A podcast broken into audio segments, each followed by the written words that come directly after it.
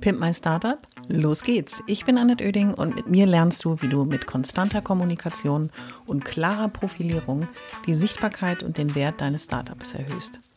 Ich bin Expertin für Unternehmenskommunikation, Selbstunternehmerin und berate seit vielen Jahren Startups. Mit diesem Podcast bekommst du immer am Montag und Mittwoch in einer kurzen Folge meine sofort umsetzbaren Profi-Tipps aus 25 Jahren Erfahrung. So sparst du Zeit und nimmst deine Startup-Kommunikation selbst in die Hand. Los geht's! Alle wichtigen Infos zur Folge und mir findest du in den Shownotes.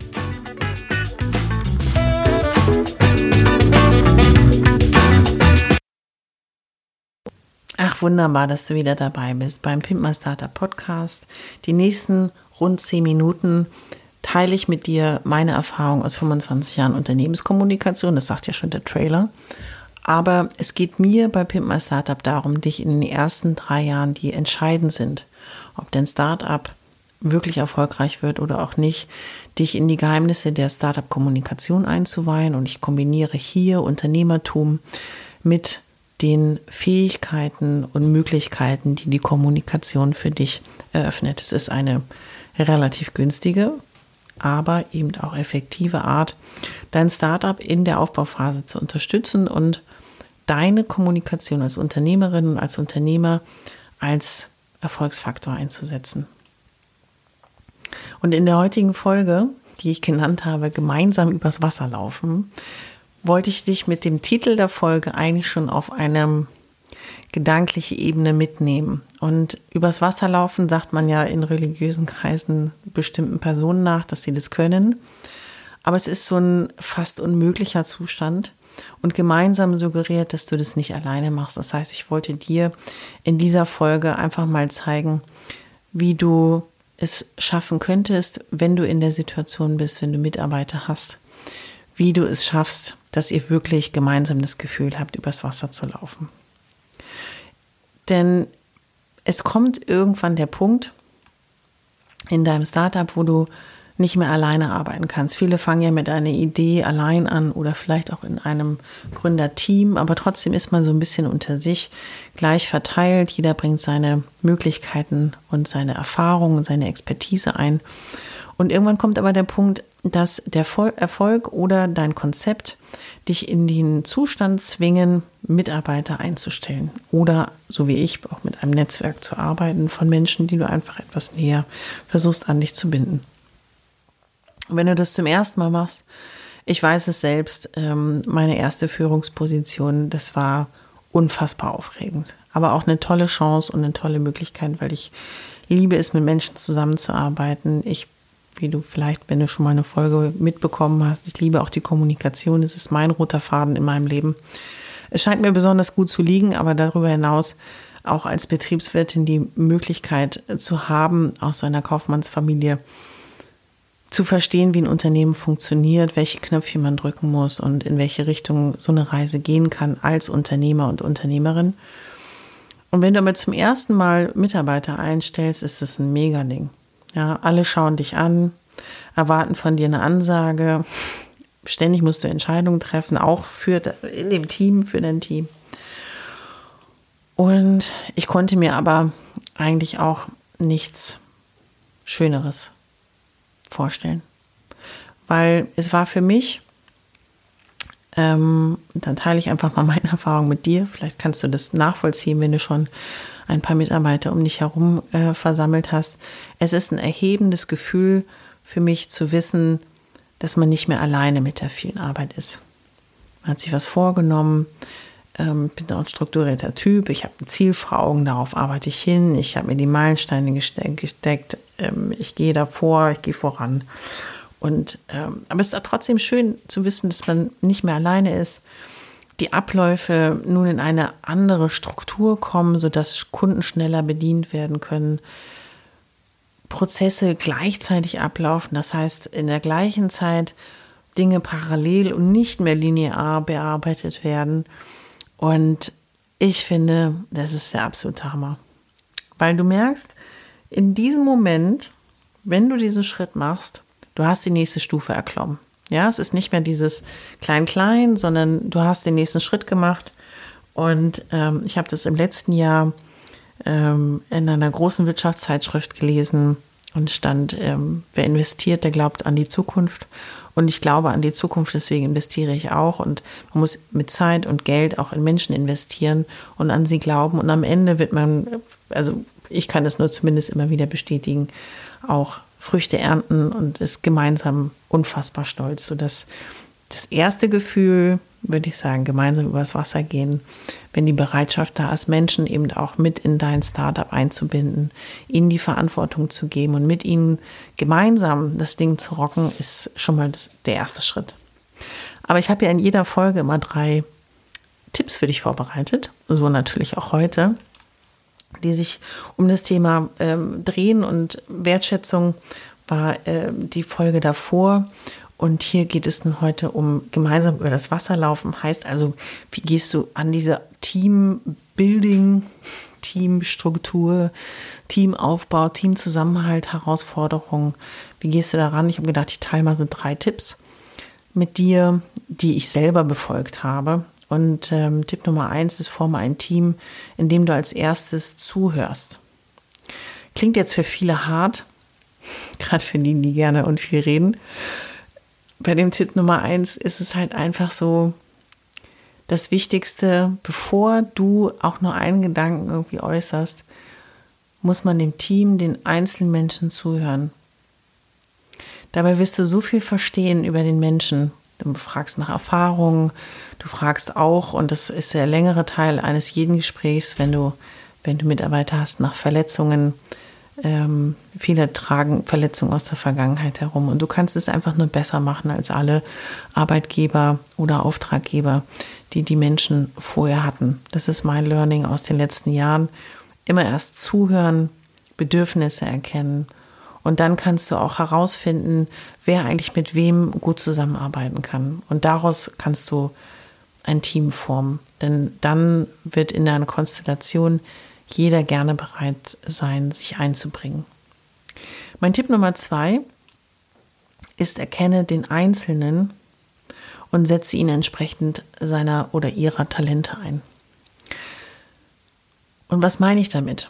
Bei dem Zuhören und Erkennen und nicht nur die Bedürfnisse sehen, das heißt, ich arbeite gerne morgens oder ich habe ein kleines Kind, deswegen kann ich nur halbtags und ich arbeite am liebsten so und so und das sind meine Lieblingstools und ich sitze übrigens am liebsten am Fenster. Nein, ich bin lieber im Dunkeln. Im Dunkeln ist mir ganz egal. Hauptsache, ich habe eine Wand im Rücken. Ich habe die wildesten Anforderungen schon und Bedürfnisse an ein Arbeitsleben gehört. Und trotzdem ähm, ist es gut zu schauen, wer ist denn die einzelne Person. Das heißt, eine Gruppe als Gruppe kennenzulernen ist immer gut. Weiß man auch, wie die Strukturen zwischen den Menschen so funktionieren äh, wer welche Rolle im Team übernimmt und einnimmt, aber auch den Einzelnen zu erkennen und zu wissen, ist es denn jetzt hier ein Analytiker? Ist das eher so ein Visionärstyp? Ist es vielleicht auch ein extrovertierter oder ein introvertierter Typ? Und jetzt stell dir mal vor, du hast nur Analytiker und es sind alles introvertierte Menschen. Was kommt da wohl bei raus? Die werden sich per E-Mail ereifern, und den ganzen Tag E-Mails schreiben mit Datenanalysen. Und wenn du mit ihnen sprechen möchtest, musst du lange vor, vorfristig ähm, einen Termin vereinbaren, weil auf den muss ich sehr gut vorbereitet werden. Weil der Introvertierte hat eben andere ähm, Talente und es ist nicht immer die eins zu eins Kommunikation, sondern unfassbar gute analytische Fähigkeiten, gut strukturierte Menschen, durchaus aber auch Menschen, die im Eins zu eins sehr persönlich nicht vor einer Meute von 100 anderen Menschen das persönliche Gespräch suchen, finden und du tolle Menschen kennenlernen kannst. Das ist meine Erfahrung. Also erkenne den Einzelnen, erkenne den Typ, den, die Rolle, die dir die Person in deinem Team einnehmen kann und dann kombiniere in dem Team die Menschen optimal zusammen, sodass sie sich bereichern aber auch mit ihren Expertisen nicht die, die Aufgaben sozusagen abjagen, sondern sich ergänzen und auch sich selbst in der Konstellation von Mensch zu Mensch als Bereicherung empfinden. Mein Tipp Nummer drei klingt jetzt so, ja klar, typisch Startup. Ähm, aber ich meine damit was ganz anderes. Immer die Erfolge feiern und Danke sagen. Und es geht ja um das, wie schaffen wir es, dass wir das Gefühl haben, wir könnten gemeinsam übers Wasser laufen. Heißt ja, unfassbar viel Energie gemeinsam zu entwickeln und auch noch gemeinsam in die richtige Richtung zu laufen. Als Team, mit Zusammenhalt. Und deswegen der Tipp Nummer drei hat den Hintergrund, ein Team oder dein Team besteht aus Menschen, die jeden Tag aus sehr unterschiedlichem Antrieb ihren Teil in dein Startup einbringen. Was sie aber immer verbindet, so unterschiedlich die Menschen auch sein können, was sie aber immer verbindet, ist die Freude, wenn man gemeinsam etwas erreicht hat. Also die Freude über den gemeinsamen Erfolg. Und mein Tipp ist für dich, der Nummer drei, eben bei allem Stress, der dich umgibt und allem Wahn, und das kann immer passieren, weil man so in so einem Strudel der Begeisterung auch manchmal drin ist. Und ich weiß es selber. Man muss auch gucken, dass man sich gemeinsam ein Ziel gesetzt hat, gemeinsam was erreichen möchte. Und dieser Punkt ist jetzt gekommen. Da muss man den auch feiern. Nicht in zwei Wochen, weil dann irgendwie Location buchbar ist oder äh, keine Ahnung, äh, wir warten noch mal bis XY aus dem Urlaub wieder da ist. Nee, bam, heute. Ja, Flaschen raus, keine Ahnung, äh, Musik an und wenn es zumindest noch ein gemeinsames High Five zum Feierabend mit einem Kaltgetränk ist, welcher Wahl auch immer, mit und ohne Alkohol, alle Wünsche werden beachtet. Aber dieses Erfolge feiern, Mann, das haben wir zusammen erreicht und sich dann gegenseitig auf die Schulter klopfen, das gibt einem doch das Gefühl, wirklich gemeinsam schaffen wir alles.